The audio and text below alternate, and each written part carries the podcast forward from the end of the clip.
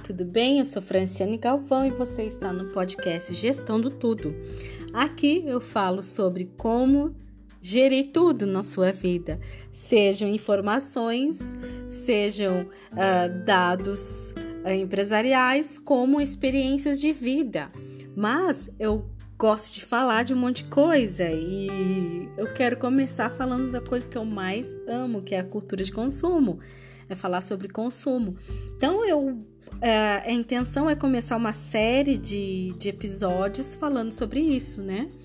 É, começando com o nascimento da cultura de consumo, suas origens e alguns tópicos relacionados à cultura de consumo, sociedade de consumo e assim por diante, tá? Eu espero que vocês gostem, está sendo feito com muito carinho e espero que vocês continuem a ouvir, ok? Uh, bom, fala-se no nascimento da cultura de consumo, mas a cultura de consumo não pode ter nascido porque ela existe sempre, né? Sempre sempre existiu. Então, digo que foi é, considerada ou levada em conta a partir de um certo momento da sociedade. É, e desta forma, ele foi encapsulado em ideias por meio de alguns autores que aqui eu vou salientar né, algumas teorias uh, do Sr. McKendrick, do Campbell e de, do DeVry para explicar mais ou menos como foi esse surgimento é, histórico, digamos assim, surgimento entre aspas, tá? Da, da cultura de consumo. Fala-se que a cultura de consumo surgiu na era clássica. Eu falo que é a cultura de consumo moderna, né? Porque se a gente for ver, é uns atrás, é uns não, né? Eras atrás já se fala em consumo, em compra, em venda de produto. Então nós temos uma identificação uh, mais próxima à nossa realidade, relacionando a 500 anos atrás. Então existem algumas teses de como surgiu efetivamente a cultura de consumo essa identificação. Geralmente é, apontando de duas maneiras, uma tese producionista e uma tese antiproducionista. O que seriam essas teses, essas ideias de como surgir a cultura de consumo, que, como se deu origem da cultura de consumo, né? Na tese produtivista, o autor fala que a sociedade de consumo iniciou no século XX, né, como uma reação em relação à revolução industrial, que as pessoas passaram a ter mais dinheiro, né? Homem, mulher e criança trabalhava, né? Não vamos entrar nesse mérito, mas uh, foi a partir desse momento que, que a cultura de consumo surgiu e que foi penetrando em todas as classes sociais, iniciando principalmente na, na classe trabalhadora da época e assim sendo difundida para outras. Uh, existe uma tese que não relacionada à produção, né, antiprodutivista ou producionista, enfim, uh, fala-se que iniciou a cultura de consumo a partir do momento que estabeleceram técnicas de promoção de produtos, né, técnicas promocionais estabelecendo a ética hedonista e os incentivos comerciais, mostrando nos países para as mulheres, para as senhoras que precisavam comprar vestido e assim por diante, e que foi a partir disso. E existe outra tese, basicamente essas três teses, de que houveram mais causas, não apenas uma causa, né? Houveram várias causas que levaram a isso, ou seja, que a, junção da visão da dimensão econômica, cultural, social que abandonou esse processo linear de desenvolvimento a partir do momento que houve uh, o acesso a outros, outras regiões do globo e assim as pessoas tiveram acesso a mais produtos em diferentes países em diferente valor, tá? Essas ideias elas ba baseiam-se nas, nas pesquisas do McKendrick, do Campbell, do DeVry e do Sombar, tá? Uh, é um conteúdo que eu estudei durante o doutorado. Bom, falando nessas teses, teses producionista, né, começando por essa primeira, falando de produção. Producionista, a causa histórica se diz que seriam os bens padronizados e baratos que a classe trabalhadora poderia comprar no século XX, que surgiu na Inglaterra, né? Que a Inglaterra foi o ápice do comércio né, no mundo. Quem estudar a história de comércio, enfim, vai entender a criação de fábricas e assim por diante. Já a tese antiproducionista, ela diz que foi a partir do comércio, a comercialização por sistema de status, né? Que as senhoras da alta classe queriam comprar vestidos e iam numa loja. Surgiu é a época do surgimento das lojas de departamento na Inglaterra. Quem Uh, tem uma série que fala sobre isso, fala o surgimento dessa loja. Agora eu não lembro o nome da série, muito interessante.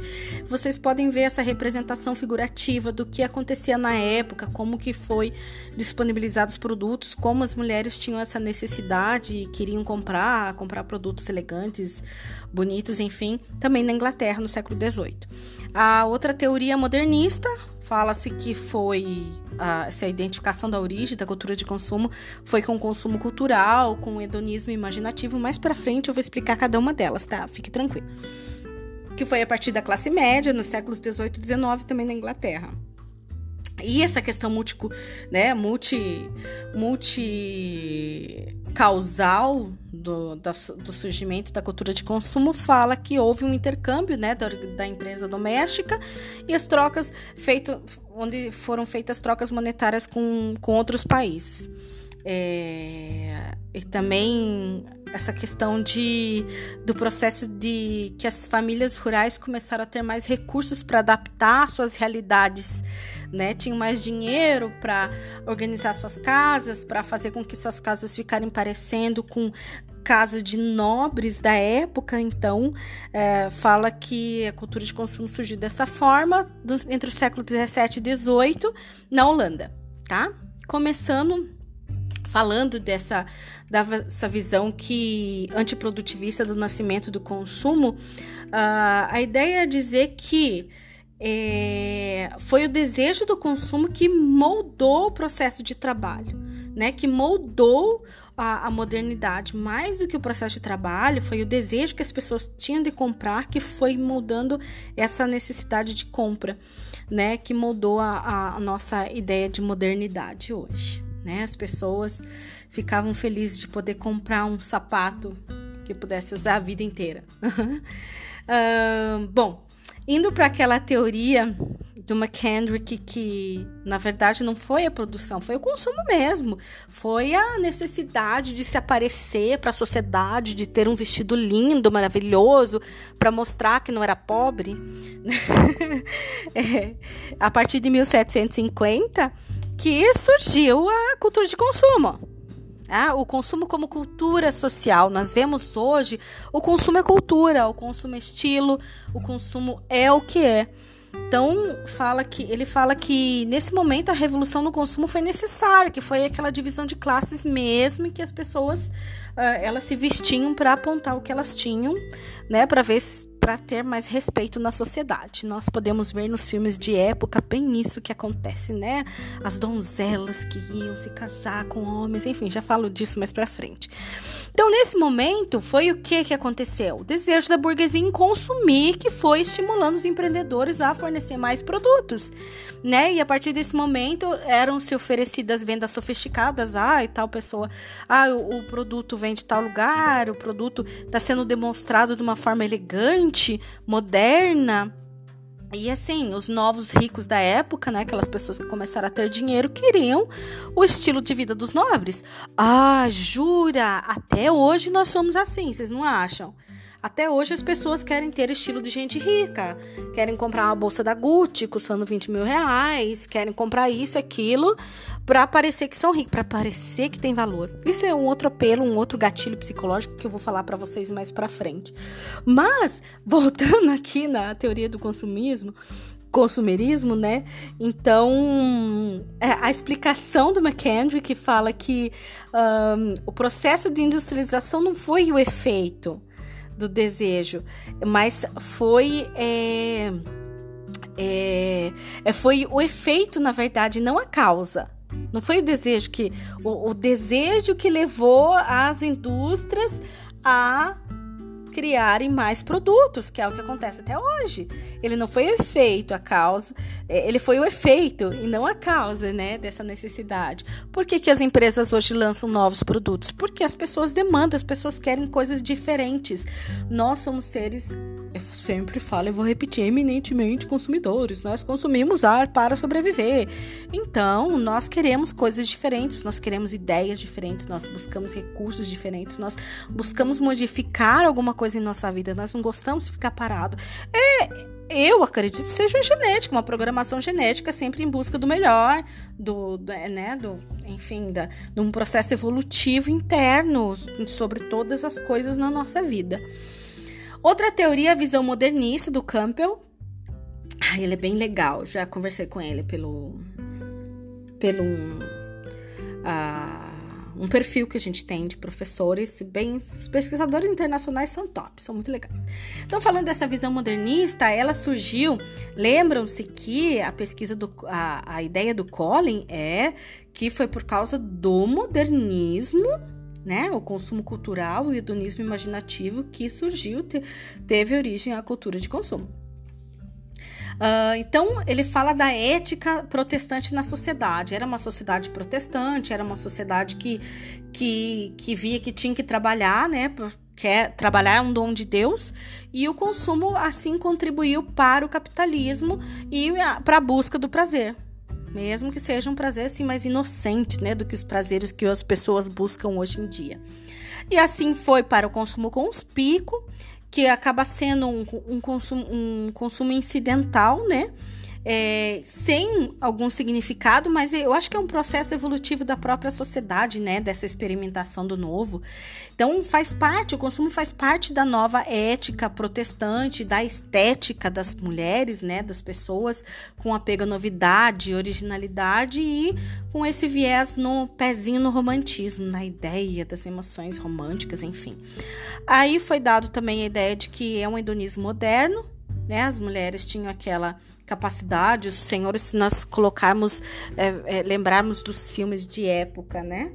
É, você vê as pessoas todas comedidas, controlando as suas emoções. O prazer estava na parte imaginativa, se sentava ao sol para imaginar, enfim. E a capacidade de ver situações de riscos e temer vicariamente, como se se encontra na literatura romântica. Sempre se estava temendo alguma coisa, julgamento da sociedade, e guerras e conflitos e não sei o que. Então a gente pode ver que os romances nessa época foram os primeiros produtos padronizados por circulação de massa. E assim foi difundida a ética romântica para as mulheres de classe média. Vamos pegar os livros da Jane Austen, né? Jane Austen, se eu não me engano, foi essa época que a mocinha cri foi criada, viveu e criou as histórias magníficas dela que nós, mulheres que amamos romances, amamos livros e filmes românticos, adoramos. Eu, particularmente, assisti. Então, pega assim um filme da é, o livro da Emma, o Mansfield Park, você vai ver exatamente essa ética romântica, aquela coisa, busca do cavalheiro e tal. Também nesse momento surgiu a concepção particular de prazer, né, que é a disposição dos homens de ter experiências novas e exóticas, falando que é uma época, né, de, né, de buscar produtos exóticos nas Índias estrangeiras.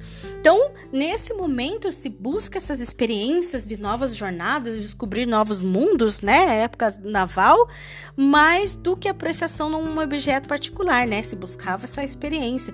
Aí você tinha ó, a representação de homem, viu? Mulher era a parte ética romântica. Já o homem era o dandy, o senhor elegante. O que a gente pode ver muito no, no na série, na série não, no livro, no, no filme do Dorian Gray que é a, a, a, o Dorian Gray é a expressão mesmo do novo hedonista, aquele cara bem vestido e tal, tá? Próxima teoria. Jean de Vries, ele já ele, ele fez esse intercâmbio entre não, não foi uma só ideia, não foi produção, não foi antiprodução, não, foram vários fatores, ele diz, que levaram à origem da cultura de consumo. Então ele fala que os modos de produção e distribuição, focando no papel da distribuição em relacionamentos, relacionamentos comerciais entre países que se desenvolveram nos mercados modernos. Aí ele fala que a sociedade de consumo foi vista como intercambista mesmo, e foi a partir daí que surgiu, no final do século XVII, na Holanda, com aumento no consumo, é, assim, aumento do consumo, mesmo que o lucro tenha caído, né, por causa da quantidade de produtos, mas o aumento do consumo. Então, se diferenciou com produtos novos, as pessoas queriam produtos diferentes vindo da Ásia, né, das Índias, e não só objetos como produtos de consumo, né, e a gente tem as especiarias, e você tinha, via as trocas com investimento de valor cultural. Né? Você tinha uma promoção da visão particular dos consumidores. A, a forma mais fácil de verificar isso é aquele, a, aquele filme da, do, da do pintor que. Ai, eu até esqueci o nome do pintor, tá?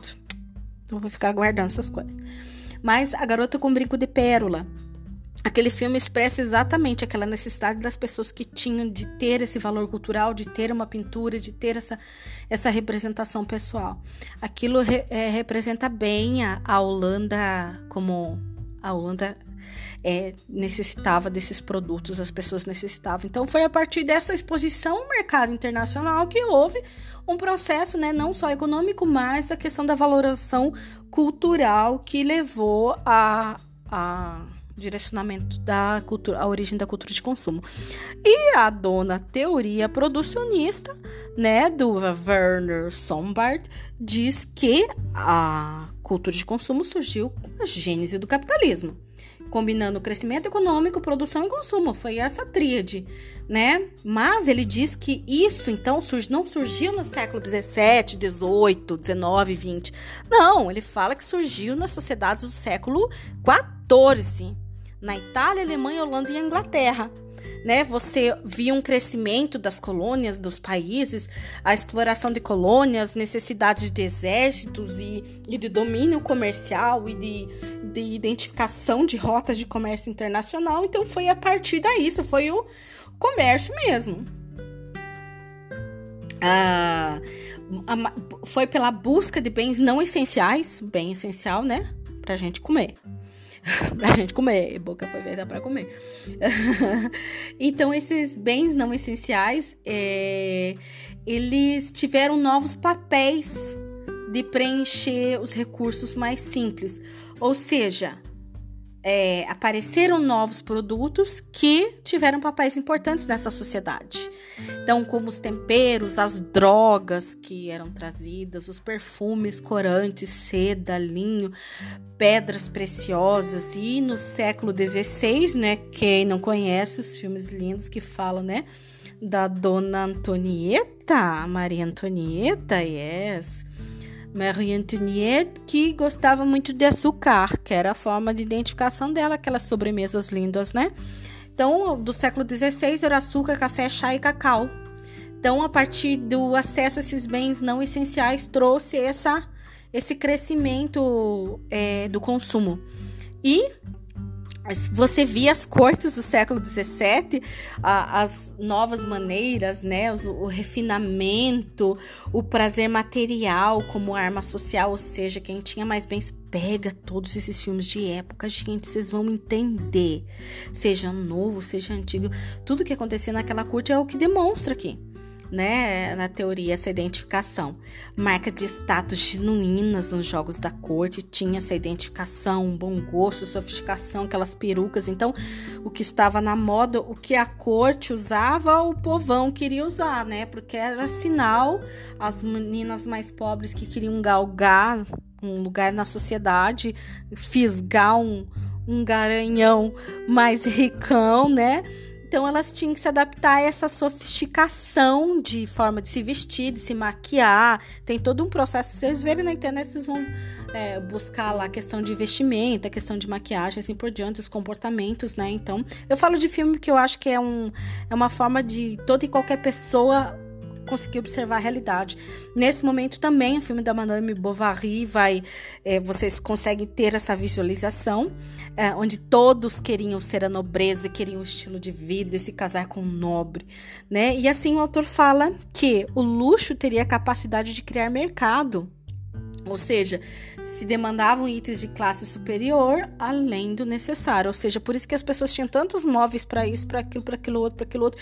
E isso foi vindo, né, na nossa sociedade. Vez a casa das tia, da avó, mesinha para descanso, cadeira para descanso, cadeira do não sei o quê, sala de jantar, sala de café, sala de não sei o quê. Hoje as nossas casas são minimalistas. A minha casa é um conceito aberto né? Sala, cozinha, conceito aberto, um banheiro, um quarto. Aí uma lavanderia. Uma churrasqueira que não pode faltar, né? Brasileiro tem que ter churrasco. É um consumo comum. É um senso comum social, né? Já faz parte da gente, da nossa essência. Então, assim, diferente das casas dos nossos avós, que tinham 300 milhões de quartos, um quarto para cada coisa, né? Uma sala de jantar, uma, uma cozinha, uma dispensa, quarto de empregadas, banheiro disso, banheiro daquilo, banheiro lava pé, lava bunda, lava não sei o quê, né? Então, assim, tinha tudo aquelas então foi a partir disso, né? Derivou disso, dessa necessidade de mostrar que se tinha capacidade de ter. Né? Casa grande é mostrar que você tem capacidade de ter. Para as pessoas isso é válido até hoje. Para mim não, né? Mas para muitas pessoas é válido até hoje. É, morar em casa grande como uma representação de status social que foi derivado disso, gente. Então, nada mais a gente replica o comportamento dos nossos ante, né, antecessores, os nossos parentes. Então vocês podem ver. Vamos, vamos falar de filme então. O filme é Duquesa, Orgulho e Preconceito, uh, Royal Affair, Em Luta pelo Amor, Marie Antoniette, maravilhoso. Maravilhoso. É, é, muito bom esse filme. Eu assisti ele o ano passado, não tinha assistido ainda. E a Jovem Rainha Vitória também, mas tem outros novos que surgiram que são bem interessantes. Então, a partir do século XVI, voltando, né, a partir do século XVII e XVIII, houve a transformação da cultura econômica como um todo, com a nova orientação racionalista para a produção entre os grupos sociais emergentes e o aparecimento da cultura de consumo reflexiva e autossustentável entre as elites e a classe média alta da população. Então, você tinha a produção de objetos nesse momento com alto valor estimulado uh, estimulando a, cap a capitalização com alto valor estipulado, né? estimulando a capitalização e mentalidade de negócios e atitude estética hedonista, né? Por isso que você vê esses filmes de época, aqueles móveis todos com entalhes, com isso, com aquilo. Até hoje as pessoas gostam de coisas com entalhe, né? Eu até tenho as coisas aqui na vontade de jogar fora, mas tudo bem né? A gente está indo para o caminho minimalista, porque a gente não precisa mais de objeto para ser, a gente precisa da gente para ser, a gente não precisa de objeto, e isso é lindo, essa evolução social. Enfim, voltando aqui. Nesse momento, teve a democratização do luxo, ou seja, o luxo não estava mais com os nobres, o povo começou a ter dinheirinho, é que nem quando liberaram o crédito pro povo aqui no país, né? Nossa, o povo começou a comprar carro zero, coisa que a gente não tinha antes, né? E, então saiu do espírito, a partir desse espírito, espírito capitalista, que levou à racionalização do consumo. E assim se traz de novo essa ideia da paixão da pequena e da alta burguesia holandesa por pinturas, que é o, bonitinho lá, o brinco de. Uh, garoto com brinco de pérola. Então é bem interessante. Você, nessas transições, essas, essas ideias, né, reflexiva e autossustentável da elite, você vê a moça com brinco de. É, você vê o filme A Moça com Brinco de Pérola e Orgulho e Preconceito da Jane Austen. Então, Londres, nesse momento, Londres e Amsterdã eram cidades de consumo, chique, né? Que nem hoje a gente, né, São Paulo, já vamos lá no Brás, fica louca do Brás, né? Então, ah, surgiram nesse momento as lojas elegantes e espaços de lazer, onde se, fiz, se fez, se trouxe a ideia, se cunhou a ideia, digamos assim, de, da secularização do amor. Olha que lindo. E a partir disso surgiram as cortesãs, meus amigos, cortesãs, que era uma nova categoria de mulheres modernas, bonitas, inteligentes que ditavam modas. Não, prostituta não. Elas eram cortesãs e, e elas ditavam moda na época, gente. Era muito legal porque as mulheres da nobreza, as mulheres, né, que estavam, os novos ricos, elas se moldavam no que as cortesãs se vestiam. Era muito interessante. Nesse momento, o prazer sensorial e o erotismo influenciavam nos valores e estilo de vida de uma parte da população. E assim foi desenvolvendo o consumo do uh, desenvolvimento do consumo conspícuo, né? O refinamento, houve-se o refinamento das atitudes materialistas, ou seja, né? Você vai usar as coisas chiques para representar que você é chique essa, essa gente, essa eurocêntrica, né? Essa visualização. Se a gente for ver, eu acho que no Egito antigo, em outras civilizações também tinha isso, enfim. Mas a gente, né, pra caso de, de teoria aqui, mas eurocêntrica, a gente tá né? A gente estabelece esses séculos. Então, houve-se nesse momento a saída da corte para as cidades, do luxo para a moda. Então, o que as cortes faziam, que eram aquelas casas todas é, é, entalhadas com ouro, aqueles móveis entalhados, paredes entalhadas, pintadas, as pessoas começaram a desejar aquilo. Né? Então saiu das cortes para as cidades, da corte para a área rural. As pessoas queriam ter aquilo. E o que era luxo se tornou moda. Que bonitinho, o povo começou a aspirar uma vida de luxo. Então, a corte, nesse momento, eles eram amplificadores ou difusores culturais. Gente, qualquer semelhança com a nossa sociedade hoje de idolatria de atores, atrizes e assim por diante, não é mera coincidência. Há muito tempo a gente vem idealizando como sociedade a vida de gente rica. Então, por isso que colocam sempre gente rica como referência supra-suma. Só que não é bem assim. Só que não é bem assim. Me dá uma hora de conversa aí que eu já explico para você que não é bem assim. Que é o, a sua.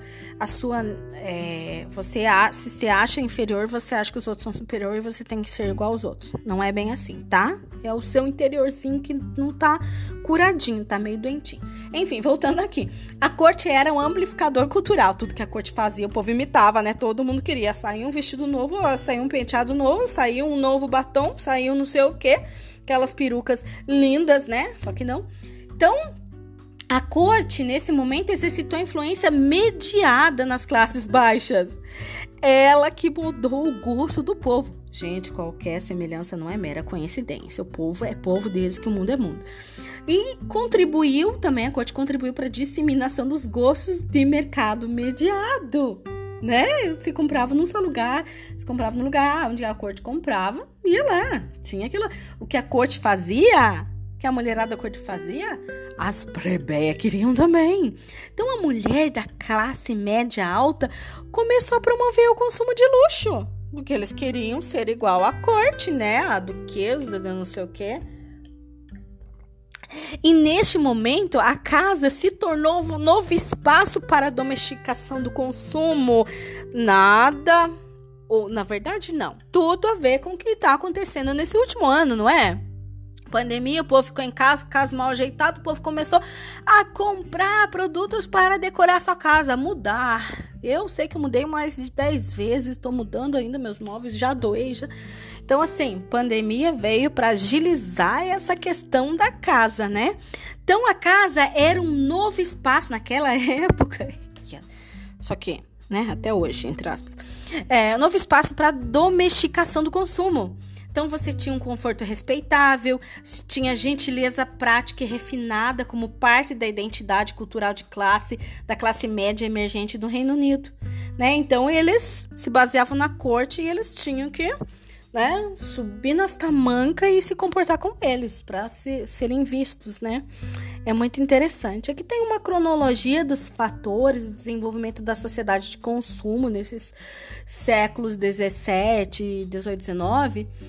Então, houve o comércio internacional das especiarias, as colônias, do, do, algodão, os bens duráveis, os móveis de produção a partir do século XV, Uh, você tinha sistema monetário, econômico que hum, de, teve uma modificação no século XIV, as nações, né, o acesso a outros países, as provisões militares a partir do século XV, os produtos de luxo, né, as os produtos de luxo dos nobres a partir do século XV, você tinha uma ética mundial materialista a partir do século XV, você tinha a, as cortes como representação de, de moda.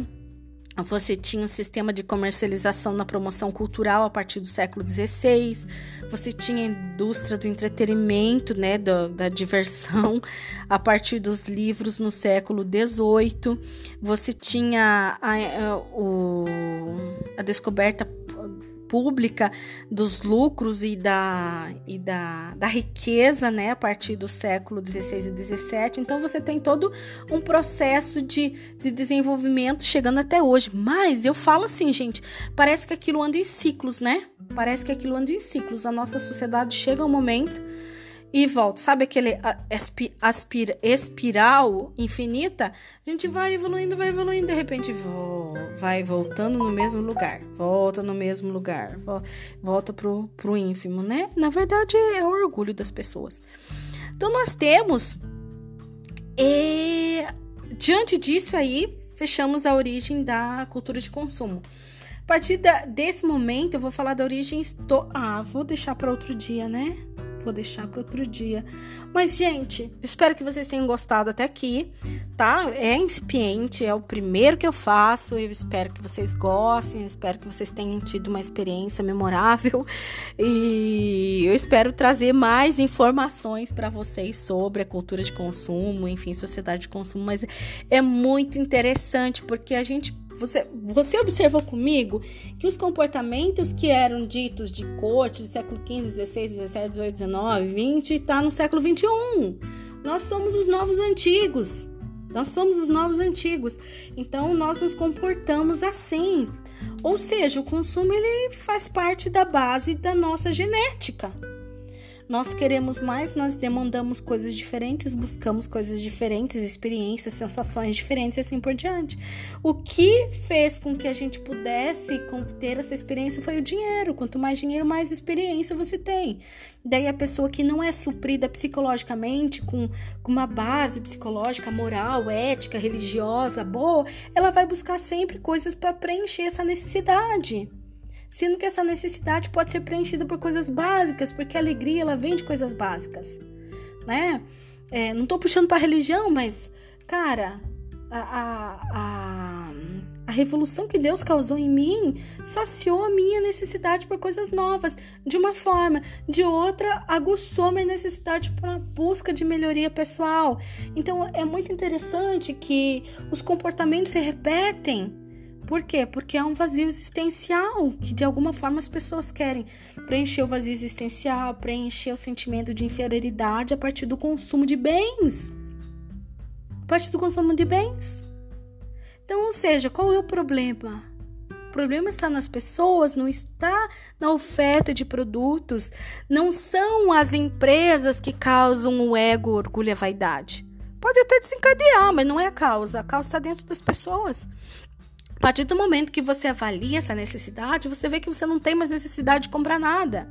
Você só vai comprar aquilo que você, eh, de repente, precisa. Uma roupa, né? A gente não pode sair sem se vestir. Roupa, ela só serve como um objeto de se vestir, tá? Nós que damos valor a ela. É um objeto, roupa é roupa.